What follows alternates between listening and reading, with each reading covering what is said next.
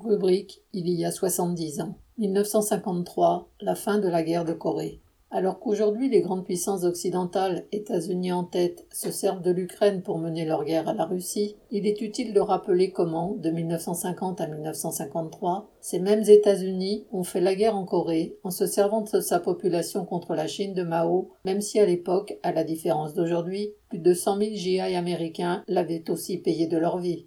Depuis 1905, la Corée était dominée par le Japon. Cette domination avait été particulièrement féroce. Dans l'idéologie raciste de la dictature militaire japonaise, les Coréens étaient presque des sous-hommes. Symbole de cette humiliation, durant la Deuxième Guerre mondiale, l'armée japonaise avait développé un proxénétisme d'État, transformant des milliers de jeunes Coréennes en femmes de réconfort pour ses soldats. L'explosion sociale à la fin de l'occupation japonaise. Quand à la fin de la Deuxième Guerre mondiale, l'administration coloniale japonaise s'effondra, ce fut une explosion sociale dans tout le pays. Les partis sortirent de la clandestinité, des comités du peuple se créèrent, souvent à l'initiative de militants communistes, mais sous la direction de dirigeants nationalistes. Et le 6 septembre 1945, une conférence nationale de ces comités fonda la République populaire de Corée. Mais pour les États-Unis, grands vainqueurs de la guerre mondiale, il était hors de question de laisser les peuples coloniaux profiter du vide du pouvoir pour s'émanciper. Quelques mois auparavant, à la conférence de Yalta, le président américain Roosevelt le Premier ministre britannique Churchill et le chef de la bureaucratie soviétique Staline s'étaient répartis les zones du monde où des révoltes pouvaient éclater. Staline avait offert ses services aux puissances impérialistes pour maintenir leur ordre social, espérant en retour qu'elles le laisseraient contrôler l'URSS et sa zone d'influence. États-Unis et URSS occupent la Corée. Au moment où la République populaire de Corée fut proclamée, l'armée soviétique entra en Corée par le nord et l'armée américaine par le sud, en décrétant que le 38e parallèle serait la ligne de partage entre les deux zones d'occupation. Dans la zone sud, qui comprenait la capitale du pays, Séoul, l'armée américaine refusa de reconnaître la nouvelle République et mit en place un gouvernement à sa botte, lié aux grands propriétaires terriens et aux classes riches qui avaient collaboré avec le colonisateur japonais. Les comités du peuple furent interdits, ainsi que toute organisation se réclamant du communisme. En septembre 1946, une grande grève partie des cheminots d'une ville du Sud se répandit dans le pays. Des soulèvements eurent lieu dans les campagnes pour la réforme agraire. La répression menée par l'armée américaine et la police sud-coréenne fit un millier de morts et des dizaines de milliers de prisonniers. Mais dans la zone nord, l'armée de Staline refusa elle aussi de reconnaître les dirigeants des comités du peuple. Pour lui, ils étaient beaucoup trop proches de la population mobilisée, ce qui risquait de les rendre trop indépendants de Moscou. Staline choisit d'imposer comme chef d'État un jeune dirigeant du PC coréen, Kim Il-sung, venant des maquis de Mandchourie, où il avait fait la guerre contre l'armée japonaise. Mais contrairement à ce qu'avaient fait les Américains en zone sud, le régime du Nord organisa cette réforme agraire qui le rendit populaire dans tout le pays et c'est sur cette base qu'il lança, en juin 1950, une offensive militaire contre le Sud pour réunifier la Corée. La guerre entre Sud et Nord et entre États-Unis et Chine.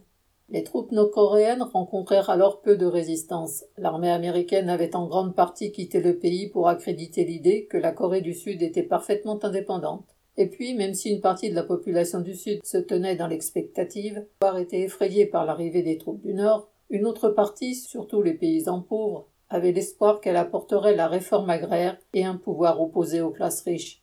En trois mois, le Sud fut en grande partie conquis. Les États-Unis ne pouvaient tolérer que la Corée échappe à leur contrôle. D'autant que moins d'un an plus tôt, en octobre 1949, Mao avait pris le pouvoir en Chine en renversant le dictateur qui était leur allié.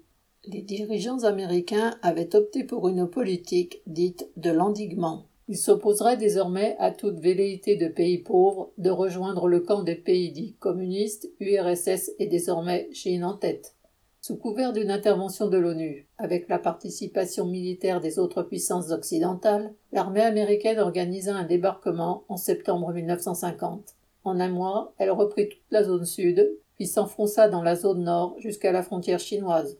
Elle largua autant de bombes qu'elle en avait larguées dans le Pacifique durant toute la guerre mondiale. À l'arrière, la police de la dictature sud-coréenne, remise en selle, fit le ménage. Cent mille civils furent exécutés. Le général MacArthur, qui dirigeait les troupes américaines, alla jusqu'à proposer de lancer des bombes atomiques sur la Chine. Il fut relevé de ses fonctions. De son côté, la Chine, menacée, envoya des centaines de milliers d'hommes pour soutenir l'armée nord-coréenne et le rapport des forces changea à nouveau. Les troupes américaines durent reculer jusqu'au 38e parallèle.